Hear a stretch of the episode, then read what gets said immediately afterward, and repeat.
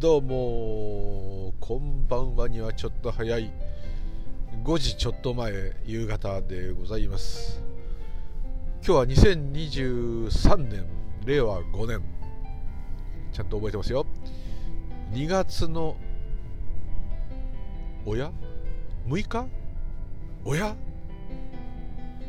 やばい。昨日仕事で日報みたいの書くんですけど昨日6日って書いたかもしれない。昨日5日じゃんか。やばい明日そこの現場行くんで直そう。はい。ということで相変わらず曜日の感覚がおかしい状態でございます。えーまあ、とりあえず挨拶ご挨拶からということで。生きとし生けるもの生きとし生けないものそんなものは本当はないんだよ。だけど全部うまいこと言ってほしい。というところでムーリュウリュウでございます。今日もよろしくお願い申し上げます。ただいま練馬区は東大泉2の6って分かんないと思いますけど、えー、西武池袋線大泉学園駅近くを走行中。自宅へ帰るところでございます。と言った瞬間その自分の声の自宅っていう言葉を聞いてナビが反応してしまいました。勝手に自宅へ向かってからいいんだけどあまた出ちゃった。自宅へ勝手にねあの帰ろうとするんですけどもう自宅って言っただけでね反応しちゃうのはちょっとどうだろうって。普通の日常会話で出ますもんねその言葉がね。これはちょっとどうだろうってとこありますが反応してしまったのでキャンセルしまして。でもまあ戻るんですけどね。行き先は合ってんだけどナビはいらないよっていうところでございます。という今日はあのリンク貼ってありますけどあのピアノエレクトーンの大先生アンドこう女性のあれですよね。女性のって言い方も分けちゃいけないかもしれない。この生き生きとした、まあ、生き方というか。またこう何かこうそどどっちかというとこうワクワクを生きていくっていう感じで間違ってますかね。なんかそういうお話されてるエリーさん、えー、こう犬友ですんでですね、えー犬吉っていう点では同じなんですが、えー、ちょっと私なんかには縁遠いこう素敵な方ですね。と私よりはるかに悟り深く同じく美女軍団の、えー、お一人であられますエレーヌさん。この2人お二人ですね。女性2人に誘ってもらうというのは男としてはですねもう本当ありがたいっていうか普通はもうもう土下座してですねもう天地創造の神にいろんないやもうろれつが回ってないとおかしいぞ。祈らなきゃいけないっていうね。前人未到の大祈祷をですね、えー、家事祈祷しなきゃいけないというレベルの喜びなんでありますが、えー、ずうずうしく参加させていただきまして、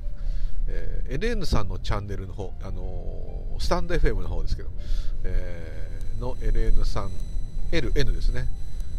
アマチュア無線やってる人だと分かるけどリーマーノーベンバーですね。ロンドン南水ですね。くだらない、はい、LN さんのチャンネルの方で、えー、エリーさんと LN さんとこの炭水化物が好きなおじさんというところで、えー、おじさん若干もういいや年のことはやめよう。ね。はい。何でもないです、えー、があの3人で、えー、ライブをやらさせていただいたのが多分アーカイブされてると思いますので,、えー、で久しぶりにねこうちょっとこうスピというか仏教というかまあ、全部ストーリーなんであれなんですけどそういう話をこうなかなかねこう普段できないんですよね。したってなん変だしそんなことばっかり知っててもね普通の生活とまたあれだし。まあ、これそのものなんですけどね。でもまあそのものなんだけどそのものの話でもしょうがないっていうかね、えー、ですんで、えー、ちょっとその溜まってたエネルギーをねエリーさんがあ火付け役となっていただいてですね、えー、お膳立てしていただいて LN さんと、まあ、どっちかというと私がですね、えー、その溜まったエネルギーを放出させていただいたと。もうこうね自分では意識してないんですけどやっぱやっぱこう多分普段こうまあ、それも全部本当はおかしなことなんですけどそういうことでストレスがたまるっていうのはおかしなことなんですけども何かやっぱこう、うん、伝えたくなるっていうかそういうことよく仏教でも言いますけど言いたくなるんでこんなこと知ってんだぞいいだろうっていうふうにね聞こえちゃうんですけどそういうことじゃなくてだって本当はそうなのにっていうとこですよもう言い方としては。で別にそれ知ったからどうってことは実はないわけですよ。じゃあ教えてみろっつって言ったとこで別に誰も救われないですよ。そこはまた間抜けなとこなんですけど。でもまあうん。よく崖の出っ張った崖の端っこに立ってる家なんていうんで私よく表現して昔偉そうに喋ってた時あったんですけどそれそれをねまた例に挙げるのあれですけど自分の住んでる家が実は、まあ、マンションのがいいですね。マンションとか集合住宅が実はすごい崖の本当今にも崩れそうな崖の上にドーンと立ってると。だけどみんなはすごいマンション自体はがっちりしてるんですごい安心な、ね、安全な場所にいて毎日安全だ平和だってこう思ってるんだけど、まあ、観音業塾観音業でいう上洛牙城ですよね。あのそういう感じで、えー、それは間違いだっていうとこなんですけど、えー、でも実はその頑丈なマンションの土台は今にも折れそうな崖の出っ張った先だったと。だけど住んでる人は玄関からそっちが見えないもんですからみんな気が付かないで毎日ねがっちりしたマンションだってこう住んでると。建物は重いですからがっちりしてますから。崩れない限りは確かにがっちりしてるんだけど土台はもう出っ張った崖と。ある時その出口と違う方に出てった人がいたと。それであれ？危なくない？このマンションいやこんなとこ建ってたの？これって、ね、気づくと、まあ、オーバーに言うとそんな危険なことじゃ全然全くないんですけど。なんかそういうのにもし気づいたらみんなに言いたいじゃないですか。こう狼少年みたいになっちゃうけど。大変だこのマンションみんな安心してるけど実はね崖っぷちだどうって。ちょっと雲の糸みたいですけど。ねもう一寸先は闇だし風前の灯火だってねよく人生のこと言いますけどそれとそういう意味でもあるかもしれないけど。そういう感じとは言わないけどなんとなくこうね。だそれを知ったからってそのマンションに住まなきゃいけないんですね。これはまあある意味こ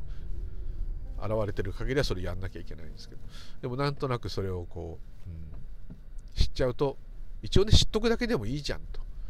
このマンションがっちりしてるけど結構危ないぜ地盤はってまあこういうね感じのことですよね。はい。ちょっと話おかしいです。なんかなぜこんな話したのか分かんないけどまあまあまあまあまあ。でちょっと言いたくなっちゃうっていうのもあってなんかそれが溜まってたりまあ、あんまりこう気に気にしてないようなんだけどやっぱりこう気にしてるんですかねそういうことをね。な感じしましたね。それがなんかこう爆発して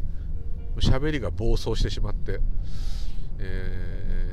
愛の音さんや悦代さん。まあみんな筋もんなんでいいとは思うんですけどね。敵が一人もいないんで。エリーさんも敵じゃもともと一番敵あなんです。はい。組長なんで、えー、大丈夫だったんですけども、まあ、組長挟んでですね。えー、古文がこう喋り狂うという感じにちょっとなってしまったんですけども。あのあ古文とか言っちゃった。すいませんエレンさんね。はい、えー、そういう感じで。でもなんか久しぶりになんかこういう話したなっていうか。一人でね話すことはできもうこうやって録音でできるんですけど。でもどっかねやっぱねベールに包んで話ですね。こう真正直に話しちゃうとめちゃくちゃになっちゃうんで。でなんか普段それも全部自分の感覚と自我のこの物語でしかないんですよ。全てそうなんですけども。それ以外ないんですけども。それをそその通りでもそれそれなんですけども、えー、やっぱりこうなんかねこう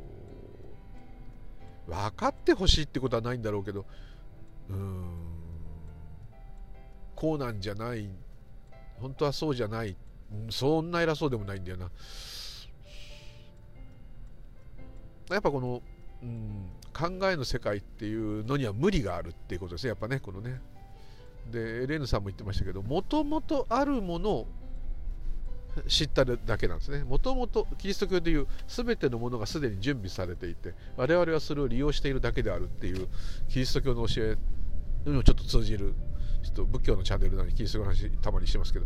まあ、全部同じだってことを本当は言いたいわけです。あのの通りですね。もともと同じもので最初からあったとしか言えないというブッダの言い方でもいいです。それをいろんな風に現れたり表現したりしているだけであってだから大発明しようが何しようがそれはそれでその人すごい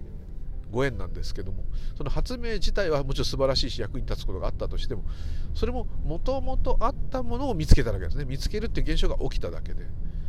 その人がゼロから作り上げたってことは一つもないわけです。芸術だってそうですね。そういうイメージが浮かんできてそれを表現できる絵でも彫刻でも音楽でもそういうものがあるからすごい。でそれがもう神がかっている音楽でも絵でもすごいっていうのはもうまさにその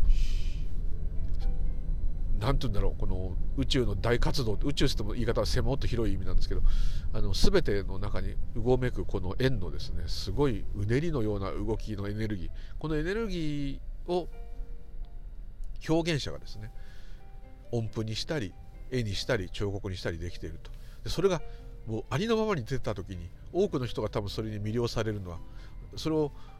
それがなんか響くんでしょうね。まあふるさととらしい言い方しますけど。根源的な何かに。文学作品でもそうですね。もう作者はもはやねそれを意図してないと思います。もう浮かんできたままに本当に神がかってちょっと心霊現象でいうと自動書記みたいなこんな感じで行われている、まあ、全てのことが実はそうなのかもしれませんけどなんかそんなような感じがして。なんかまあちょっと話が右往左往しますけどこぶっ飛んでですねでもそれを表現できるご縁のある人っていうのはやっぱ素晴らしいですよね。羨ましい。はい。でもどんな人もどんなであっても今どんなに自分がダメであってもですね何であってもですねそれはそれで、えー、そうでなくてはならないですね。そんなん冗談じゃねえってまあなりますけど。そうでなくてはならない。だからそこの価値という点においてはもう大谷翔平さんもみんなも全く変わらないですよ。変わんないですよ。大谷翔平さんどころかもうそれは人間同士の比較ですけど比較が通用しないぐらい何にも変わらないぐらい皆同価値ですね、はい、だから別にいじけてもいいしいじけなくてもいいんですけどあの何と言ったらいいんだろうな。言ってることがめちゃくちゃな無駄なものはないということです。失敗はないし成功もないということです、はい、余計なこと言いましたね。というところで LN さんのチャンネルでライブの方アーカイブされていましたらですねちょっと私の具談がだいぶ入ってますけどそれでもよろしければ、えー、お二人の美女のお話として聞いていただければと思います。はいというところで今日は先ほど喋っていた LN さんの方からですね、えー、摩訶不思議な体験の話をしてくれということで、えー、昔ね録音したんですけども確かにもうアーカイブ聞くってこれないね。だから毎回こうあのアーカイブあっても聞かないよねって言っちゃ悪いんですけどあの他の人の録音もです。ねやっぱ新しいのとかね近いまた表示された時にパッと出るやつしかこう聞かないっていうのが、まあ、まあまあありますのでですね、えー、ちょっとあのもし聞かれた方はですねまた同じ話しとるこいつってなるかもしれませんが大体いつも同じ話しかしてないんでですね、あれなんですけども。ちょっと摩訶不思議な体験、えー、大体僕の場合だとお稲荷さんとか竜とかもののけとかそういう感じになるんですけど。それをもう一回あとまあ怖い体験だけはね話してないんですね。でこれは前も言いましたけど話すと問題があるからなんです。それは何か霊障があるとか触りがあるとかそういう、まあ、そういうこともあるかもしれないけどいい話じゃないんですよ。大体怖い話っていい話じゃないんですよ。あの悲劇があった場所で体験した怖い体験になっちゃうから。その悲劇の場所に行ってですね惨劇があったような場所に行ってそこで怖い思いしたっていうのはこれすごくその惨劇にあった人たちに対して失礼っていうかですね。まああれの時はもう学生で若気の至りと思って許していただいてあれですけど。なのでちょっとねその怖い話っていうのはこういうとこで話すではないなと。でしかもちょっとあまあまあある限定の的な地域の人であれば知っている話なので特にそうですね近所の人であったら多分知ってる半径10キロぐらい20キロぐらいかな10キロぐらいかの人であればああって知ってる人がいるような話なんであんまり良くないと、まあ、そういうことが起きる場所で同じように起きた。話で。あの後お経をあげて供養したりしたんですけどね。でもまあ面白半分で行ったのは間違いないんで、えー、反省です。そういうそういうことが何回かありましたね。はい。まだちゃんと仏教を勉強する前で般若心経だけ挙げられてましたけど、まあ、そんな程度で。まあこう摩訶不思議ツアーみたいな学生がやりがちなああいうのやって摩訶不思議ならよかったんですけどね、まあ、心霊スポットって言われるところに何か所か行って、まあ、結構怖い。ありました。あとまあ別にそんな心霊スポットに行ったんじゃないのにそうになったこともありましたけど大概ねあんまいいことじゃないんですよね。怖いやつっていうのは。なんか本当になんかねあの妖怪みたいのが出て怖かったとかそういうのだったらまだ可愛いんですけどそういうんじゃないですよね。必ず人の悲しい何かがあった。ほとんど人、まあ、動物もあるけど、まあ、人痛ましいことがあった。恨みを持つようなことがあったって、まあ、そういうことのとこなんでね。この話はそれでもいいからしてくださいってね何回か言われたんですけどもやっぱりちょっと、うん、そこはできないんで。ですのでちょっと以前も話しましたけどお稲荷さんの話龍神様の話もののけの話ってまあこういう感じなんですね。龍神じゃなくてお稲荷さんが一番エレンさんもあのライブの中で喋ってらっしゃいますけど豊川稲荷さんになんか惹かれるっていうのがあって。私は私はあの京都が親父の実家なんで伏見稲荷がすぐそばなんで、まあ、お稲荷さん絡みが本当多くってもうお稲荷さんだっつうぐらいお稲荷さんなんですよね。神道で言えば。ちょっとベンツに譲ってもらいました、ありがとうベンツ。さすがメルセデス。ありがとうございます。はい。っていうところでよくわかんないこと言っといて、えー、じゃあもう一回また前も話したと全く同じ話です。多分ね忘れちゃってるとことかこの間喋りながら乗っててもっと思い出したとかいろいろあるかと思いますね。あと UFO の話も絡むんですけど。前も言いました通り私の祖父、えー、本当の本当のっていうかあの父方の方の祖父は、えー、まあ、ちょっとそういう不思議体験が多くって特に UFO じいちゃんってみんな呼んでて UFO をしょっちゅう見てでそれの研究を独自に、え、ずっと定年後もやってたんですけどね。すっごい勉強してました。もう量子力学からもう何でも勉強してまあ、そういう人だったんですけども。で UFO だけじゃないんですね。そういうもののけとかそういうもの今回はもうスピリチュアルとか仏教とか悟りとか何の関係もないですけどあのでもね非常に素朴で僕はもう愛すべき存在なんです。そういう方たちが。そういう方たちっていうのはお稲荷さんとかそういう人たちのことを言ってるわけです。龍神さんとか。別にああいう形をしてる形があろうとなかろうと関係ないんですけどああいうエネルギーっていうのかな。ああいう人たちって俺私は言いたいんですけど本当にね言うとねすぐねこうね目頭が熱くなって優しい優しいっていうかね素朴で清らかなんですよ。もう毎回同じ話なんですけど。そこを分かってほしいんですよ。珍しい何か妖怪みたいなっていうだけじゃ済まないんですよ。それだけじゃないんですよ。神々しいとも言ってもいいけどもっと澄み切ったねこう人間のこの汚いものを全部取ったようなね動物よりも住んでるっていうのがもう澄み切った泉のような人たちなんですよ。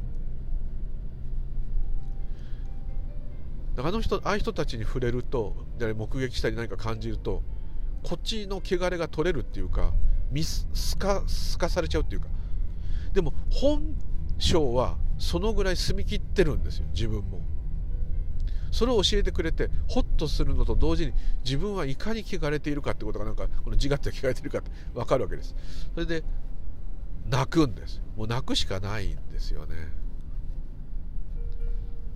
でどうもすいませんと思ったりありがとうって思ったり。はい。不思議な人たちなんですよ。でああいう人たちは今少なくなっちゃったという人もいるんだけどそこは分からないんですけどももちろん人の認識が作り出すものですからそういうものそういう方たちを認識するっていう信じる信じないとかいうよりももうそういうものがあるんだとそういうものが感じられるんだとそういうものは必要なんだとそういう思いがそれを作ってるかもしれない。でそれも全部縁で起きるんでどうしようもないんですけどももっと起きてほしいと。一発解決っていうぐらいすごいですよ。本当に。で最終的には何て言うのかな。許してくれてるっていうか励ましてくれるんですよ。大丈夫じゃ頑張れって。本当そういうなんだ日本昔話みたいというか。まあ私のあくまでこれも変な話なんですけどね。今日もそう変な話だと割り切っていただいて、えー、あれなんですけどそういう存在なんですよ。もう大丈夫じゃどんなっての？たれ死んだって構わん。それでいいんだ。進め！みたいなね。あとは時には辛かったろう。辛いんじゃ生きるってことは辛いんじゃって言ってくれたり。お前の本性はこんなに本当は澄み切ってんだぞ。とかね。なんかそういうことをこうほんと水晶玉みたいっていうかそういう感覚にさせてくれる。また時には怒ってくれる。怒られたこともありますね。でも怒られてるけどそこになんかね愛情があるんですよね。親父に怒られてるみたいっていうか何やってんだお前はって言いながらもうしょうがないなっていうようなね。たまにお不動産でもそういう仏像っていうかそういう場所もあった気もしたけどそういうまあ話になっちゃうんですけどね。でお稲荷さんの話から前も話しましたがダブってる方はすいません、まあ、いっぱいあるんだけど一番はやっぱり祖父の話。祖父の祖父というか父親の実家っていうかもうあの今はあの叔父が住んでるんですけどあの京都市伏見区っていうのがありましてですね。京阪丹波橋って駅の近くなんですけど伏見稲荷の次の駅です。でそこの実家の庭にはあのお稲荷さんがあってもうちょっとしたちっちゃい神社ぐらいのでかさなんです。普通の家にあんなものを庭に置かないと普通は。お稲荷さんある庭ってよくありますよ。あと畑だった跡地の家なんかよくお稲荷さんだけ置いてます。あんなに豪快に置かなくてもいいんじゃないのっていうぐらいあってそれもちっちゃい時から不自然っていうか何これ半分神社なのっていう感じだったんですね。でそれは僕はてっきり伏見稲荷が隣なんでなんかそれをこうねもらってきてとか神様こう分けてもらってこう置いてあると。そういうもんだと思ったんですけど全然実は違ってですね。そのお稲荷さんは四国の香川県から来た。高松市から来た。今でいう高松市ですね。から来たお稲荷さんだったんです。全然そんなこと知らなくって。で祖父にですね祖父あんま喋んない方なんですけど僕とだけしか喋んないっていうか、まあ、あんまり孫と喋んない。で喋ってた時に「まあ、あのお稲荷さん何?」って聞どうしたの?」って。まあ氏神っていうかあれなのかなと思ってた。らあれはね来たんだよここにって。相変わらずじいさんもぶっ飛んでるんで言ってることはめちゃくちゃなんですけど私も高校生ぐらいでしたから中学生やったかな？もうある程度分かるあれ。何言ってんだと。どういうこと？って聞いたらうちのじいさんは野球少年。まあちょっと戦争挟んじゃっていろいろある野球難しくなっちゃって。でもまああのい今でいう高松高校で、えー、3番ショートだったんですね。でずっと高校野球やっていて、まあ、すごい年が分かっちゃうんですけどもうもう亡くなってもちろんいないですけど第1回1回かな2回だったかな、まあ、そのぐらいですよ。の甲子園。すごい古い、はい、高校野球大会があった。でそれに、えー、無事香川県の代表に高松高校がなってですね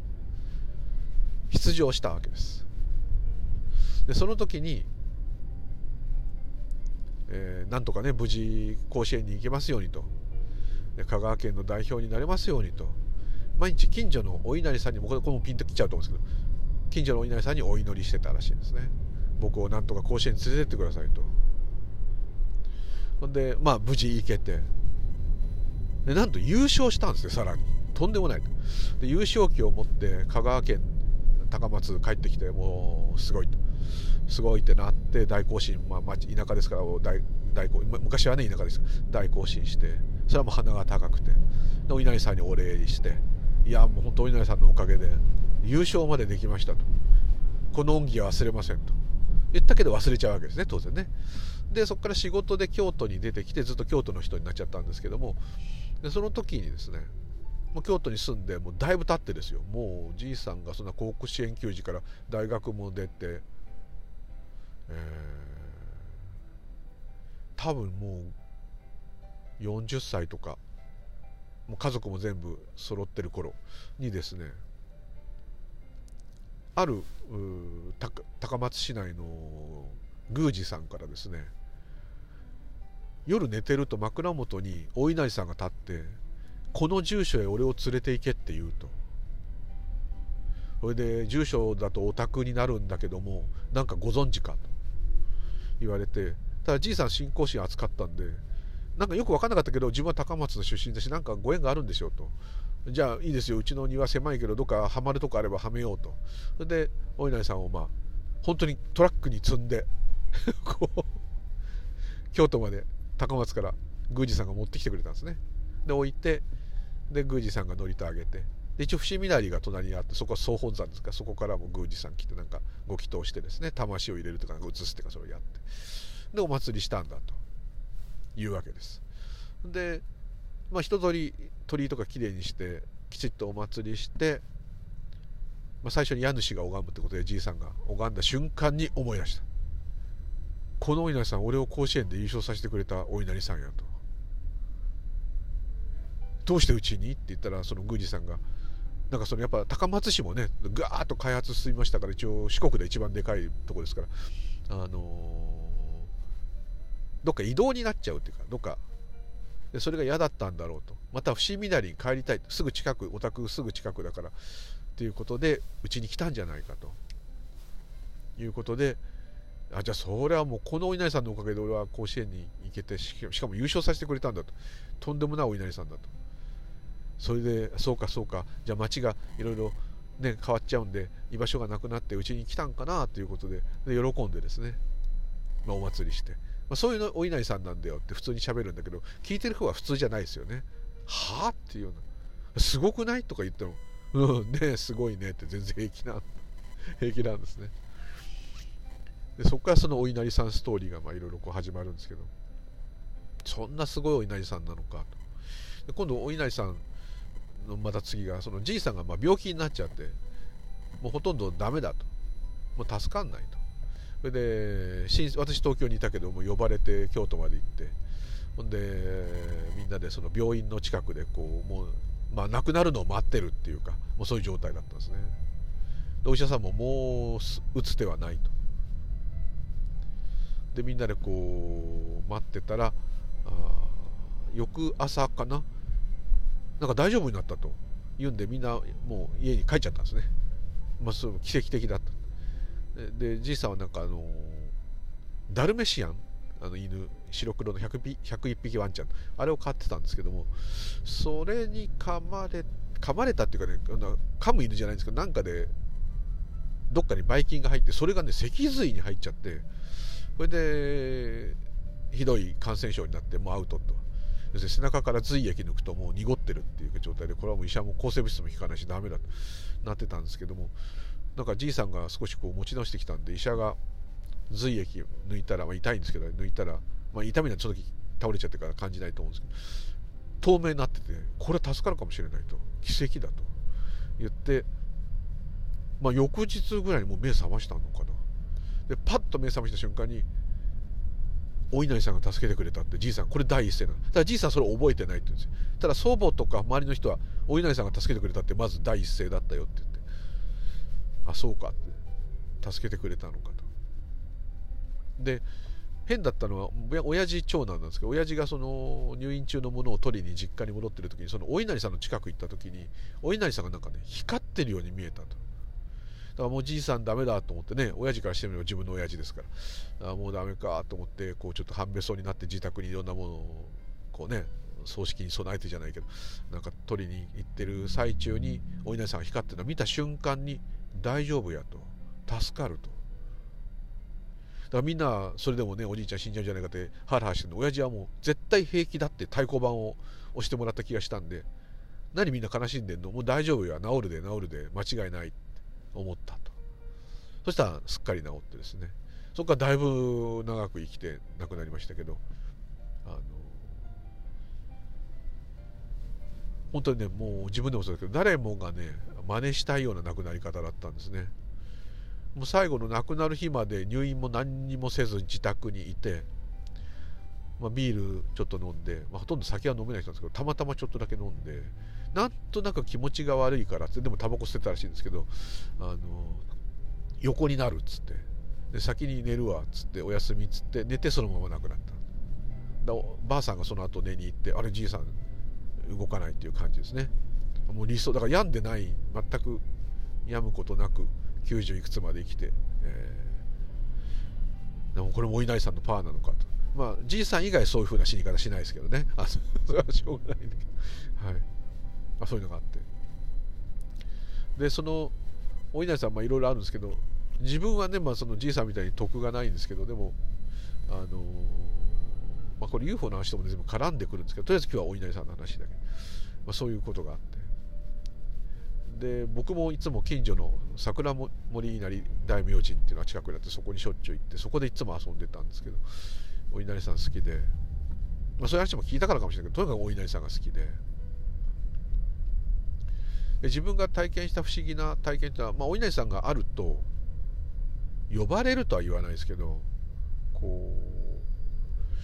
例えば普通に初めて行った場所を歩いてて街中でもいいですけどお稲荷さんって結構そこら中にちっちゃいのもありますよね。そうするとなんかそっち見ちゃう。そっちの方見ちゃう。首がぐーっとそっち向いて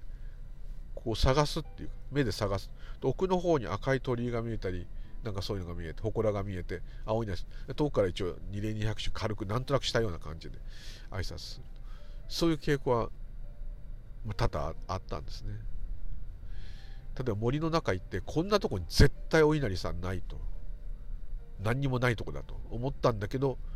うーんとなんか気が気がそっちへ向くからそっちになんとなく入っていくとその草ぼうぼうの中にねちっちゃい鳥居とお稲荷さんがあったりとか。そういうことはありますね。なんとなくこうお稲荷さんだけじゃない場合もあるけど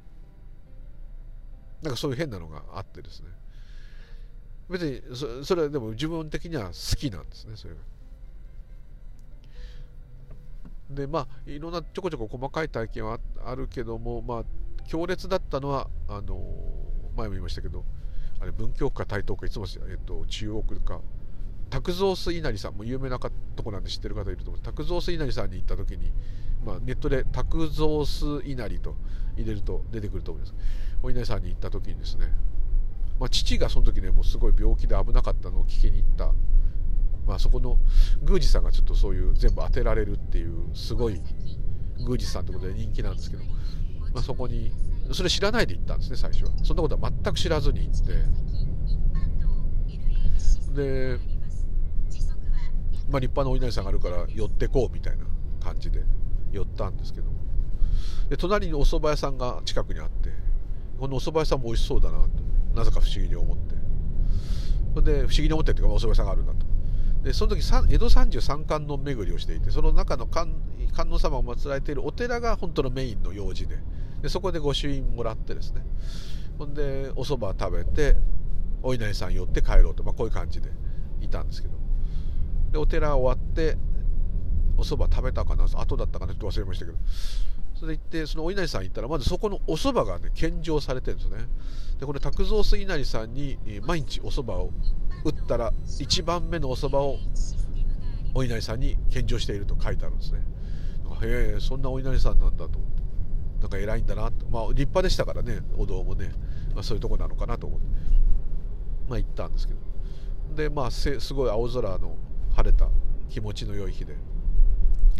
でこう拝んでいくとですねよくあるんですけど鳥居があってどんどんどんどん鳥居がいっぱいあってくぐっていくとだんだん鳥居が小さくなってくるんですね。だんだん自分がかがまないとダメになってくる。ただね今ねその場所をねちょっと変更してあったようなあれ危ないからか人がぶつかっちゃうからかもしれないですけどだんだんだんだんだんこう鳥がちっちゃくなるから自分はどんどん頭下げないとくぐれなくなってくる。でどんどんどんくぐれなくなってきてちっちゃいお稲荷さんになったら最後にその奥の院というか奥にその本殿というか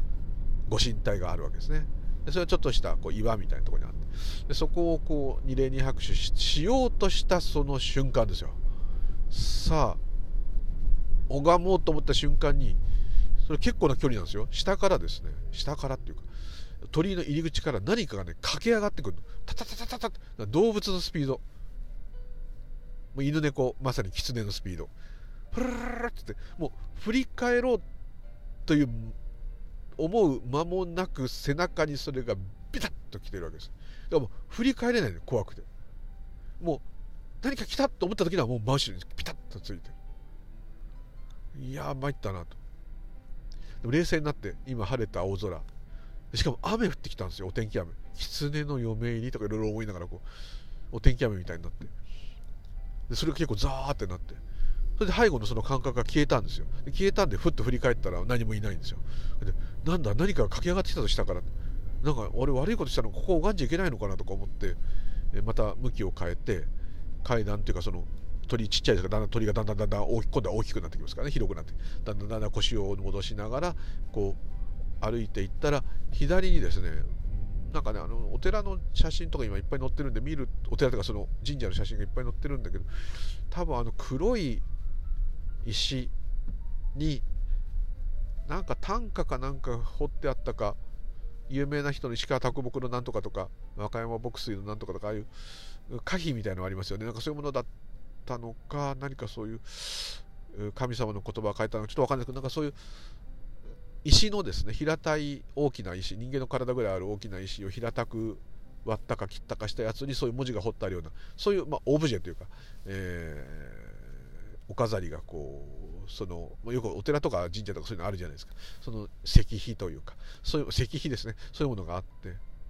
でそこにバーッとこうお天気雨がこうかかってたんですね。そうするとお天気雨が降ると虹が出たりしますけどそのホースで水がまいた時みたいに虹がバーッとそこで出たんですね。でうわ綺麗と思ったらその虹がこう揺れてる、まあ、雨が揺れて風が吹いてて揺れますよね。大体ああいうお天気雨の時ってちょっと嵐みたいになってそれでバーッと雨が降って綺麗ななんかこう虹が出てるから綺麗だなと思ってその石が石がバックにあるせいでより虹がはっきり見えてそれでああ綺麗だなと思ってたらそれがこうゆらゆらゆらゆらこう揺れてる？これは何だろうと思ったら狐の尾に見えるわけですよ。狐のキュービーの狐っていうかあの尾がいっぱい分かれてる狐はもののけになってるとよく、まあ、怖が怖い話も出てくるんだけど9本あったかどうかまでは分かりませんけどとにかく尾っぽがいっぱい分かれた狐がひょろひょろひょろひょろひょろひょろひょろってその虹色に動くっていうのかな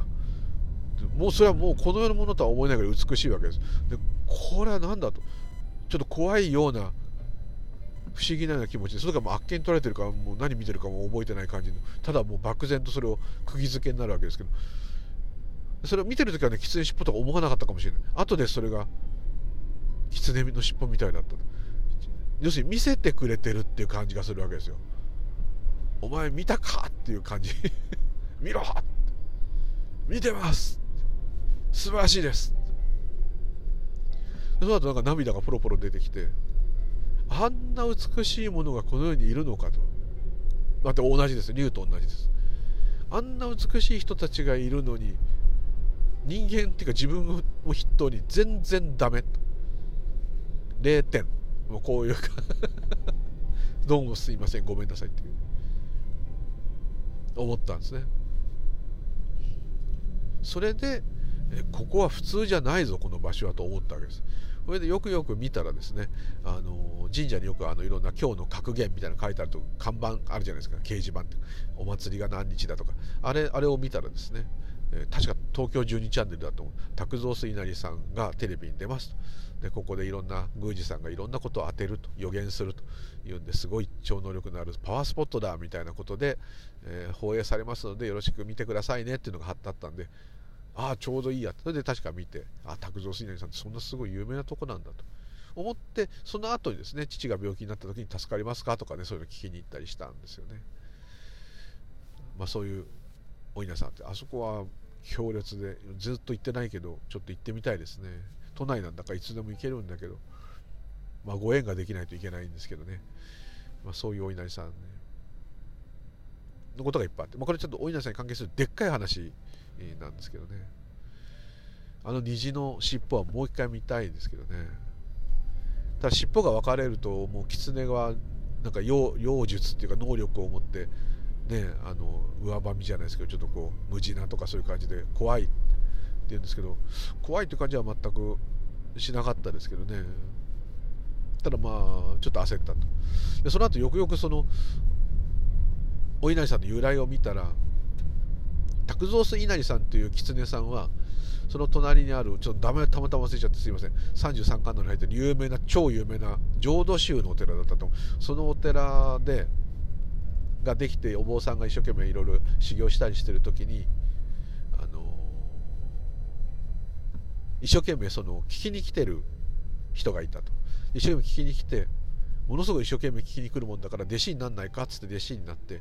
で弟子の中でも最高によくできる人だったと。でその人が本当は狐だったんです。で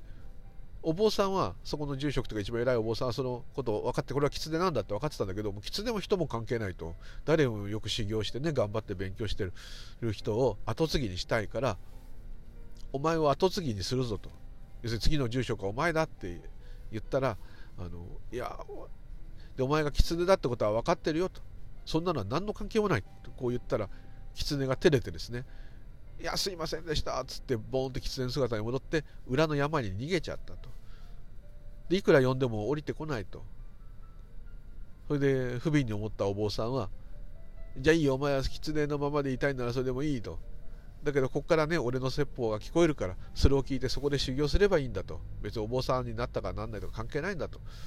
お前はもうとにかく一番弟子なんだぞって言ってですねずっと聞こえるように聞こえるようにそのお山に向かってそのお坊さんは説法したって、まあ、こういう伝説があるわけです。でそのさっき言ったお蕎麦屋さん。でこのお蕎麦屋さんがなぜ献上してるかというとそのお蕎麦をその住職もその卓蔵水成さんも大好きだった。はい。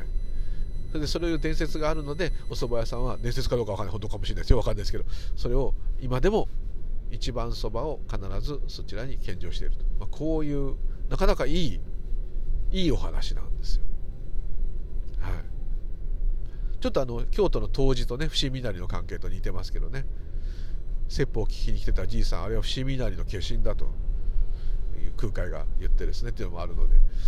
なんとなくお稲荷さんがこう仏教と深いっていうか仏教をよく分かっている神様であるっていうところが非常にこうなんかあってですねちょっとあったかい感じになるというのもあって好きなのかもしれませんけどもお稲荷さんって聞くと黙っちゃいられないと。でそのライブであのお世話になった LN さんもおっしゃってましたけどちょっとね怖い時もあるんですね。いろんなお稲荷さんありますからね。でも大概どこ行ってもちょっとこうね襟を正すっていうかふざけていけない。なんかこうちょっとねビシッとしろっていうのがあるんですね。まあ、これ恥ずかしい話なんですけどね。昔その大学生の時にこのそういうパワースポットじゃない心霊スポットか。パワースポットじゃない心霊スポットみたいな行ってる時にある心霊スポット行った時に、えー、一人一緒に行った女性がです。おかしくなっちゃって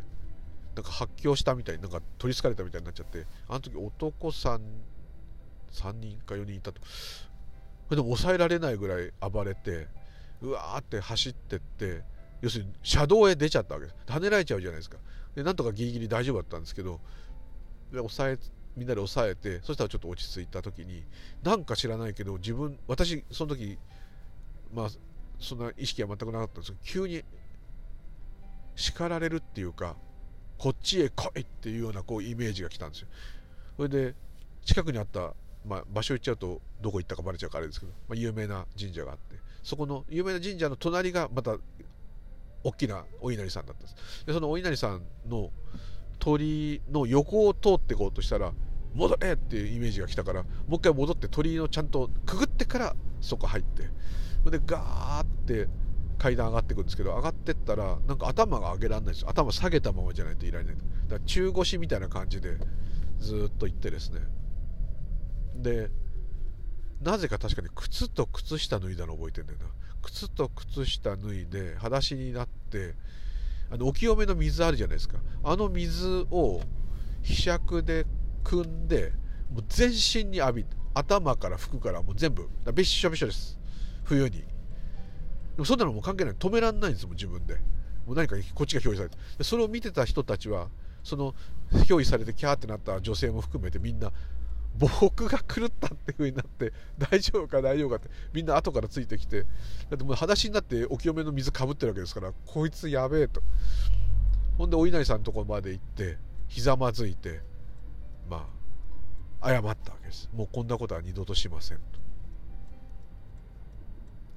から近くにいたお稲荷さんが助けてくれてアンド叱咤してくれたと、まあ、こういう感じだったと思うんですけどね。あれで本当にもう二度とこういうところを巡ったりするのはやめようと。思いましたね。もうバカモンっていう感じでしたね。本当にあの時恥ずかしい。でそれですっきりしたっていうかそのびちょびちょになっちゃってあと靴下履いたり靴履いたりしながら全然こっちは平静なつもりだからいやいやいやいやお稲荷さんに怒られちゃったよとか言ってももう周りはドン引きなわけですよ。それで「大丈夫?」とか言われて「うん全然大丈夫だよ。だってお稲荷さんが助けてくれた」ってだからみんな旗から見たらねそれこそ憑依されて狂ったっていうふうになるからこうなるんですけど自分的にはですねそんなくだらない遊びして心霊スポットなんて回ってんじゃないよと。そう人が苦しんだり悲しんだりひどいことがあった場所だろうと。そんなことはやめろと。いうふうに言われたんですね。結構ありましたよ。あとバイクに乗っててバイク好きだったんですけどあのー、お稲荷さんのところをちょっとバイクでかすめると大通りに出られるという道があったんですけどそこはあのオートバイや自転車で移動しないんですけどよく帰ったじゃないですか。だけど夜だからいいやと思ってあんま音も立てなきゃいいやつ静かにブーって通ったら耳耳の中と頭の中とかあそこでなんか何言ってるか分かんないんだけどとにかくね激怒してる声が聞こえてすっげえ謝った記憶があります。あれね昔の言葉なんですよ。何て言ってるか分かんない。我なんとかかんとかかんなんとかなんとか何々なんとかなんとかと申すなんとかかんとかかんとかとかなんかこういう祝詞みたいな不思議な言葉で怒られたんですね。で頭になぜか怒られた時にその言葉のね文字も浮かぶああれ不思議な体験だこう文字がバババババババババってこう墨で書いた文字ですね漢字っていうかあれが出てきたんだけど読め読めないし言ってる言葉もわからないんだけど何かまあ怒られた そう間違いない。そういうこともありましたね。あここはこういう近道したいからって神様の道通っちゃいけないよねとかね。思ったりですね。そんなこともありましたね。まあまあお稲荷さんといろいろあるんですけどまあ大きなのはこんなところなんですかね。ああとまたそうだそのじいちゃんの香川県から来た甲子園のお稲荷さん。甲子園お稲荷さんがその家をもう建て替えて家を小さくして半分にしてもおじだけ住むんでっていうんで半分売る時にもういよいよそのお稲荷さんずっと見れないからあの、隣の伏見稲荷さんに返すってなった時に、えーと、私は行けなかったんですけどおふくろが立ち会ってその儀式の時ですね。神主さんがいっぱい来てなんかうわーってやった時に、まあ、これはね本当かどうか、まあ、おふくろがありえないことが起きたってまあ言ってたんですけどまだ自宅の母屋っていうかそれがまだ残っててそこにですねあのおふくろは鶴って言うんですよ。鶴いないからあれなんですけどでも鶴の種類によってはなんとか鶴っていう地味な鶴もいるんですけどもう羽を広げるともうほんと大きい2メーターと言わないけどそういう大きな鳥が母屋の上にポーンとそのみんなが乗りと上げたりしてる時にやってきて天を見上げたんですよ。その鶴がヒューって上向いたっておふくろが言うんですよ。おふくろ全く信じない人なんで前も録音してますけどもう信じの死の字もない神道の家に生まれたくせに全く信じがないんですけどそのその鳥だけにはびっくりしてみんなびっくりしてなんであのでかい鳥はとなったんです。で上向いてで神主さんが「神様がお帰りになられます」ってちゃんと言ったんです。それで結局香川県から来たお稲荷さんはもともと伏見稲荷さんの分霊として香川県にいたのでご本体にお戻りになったと、まあ、お役目をちゃんとお務めになれたのかどうか分かりませんけどあのなったっていうこれはもう確実に大丈夫だって。でなんか風がぐるぐるぐるぐる渦巻きみたいに舞ってすごい不思議だったとおふくろが言ってましたけど。これで大丈夫だってなんか神主さんも言ってたってなんか言ってましたと。そういう話をしててですね。それすっごい不思議な話じゃないですかそれ。ありえないの大きな鳥が来て上向いて神主様乗りてあげてとか。すごい普通だったらそれもずっと語り継がれるべき親戚の話じゃないですか。全然みんな興味ないんですよ本当に。じいさんと僕だけかな。いくら聞いても聞けばみんな UFO の話とかじいさんが UFO がこうだったとか言うんだけども不思議なことが起きたとか。でもみんなやっぱああいうのってもうご縁なとしか言えないんですけどね不思議ねあははじゃ何食べるみたいな。全然みんな気にしてくれないんですよ。いとこもそう。いとことかにこんなことが起きたんだぜ。不思議だろって言ったらね不思議本当それはびっくり。ねどこ行くとかね全然。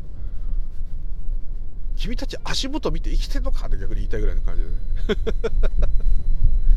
ね。い まだにこういう話してねすごかったねとかいろいろ親戚でこう言ってもみんななんかあよく覚えてるねみたいなね。こいつ仏教好きだからってあそっかとかもうこんな感じの変人扱いですよ。なんか全然ダメなんですけどね、まあ、結構すごいビッグな話だと思うんですけどね今話した話これ。まあ、こちらを聞いていただいてる方ではそれは珍しい話だってこうなると思うんですけどね。うんなんないのかな。自分だったらそのなんかもう物語だ本当にこれこそと思うんですけど。ねえはい。まあまあじゃあ、まあ、自慢話みたいなもんなんですけど、はい、まだまだねいろいろ変なことがあるんでまた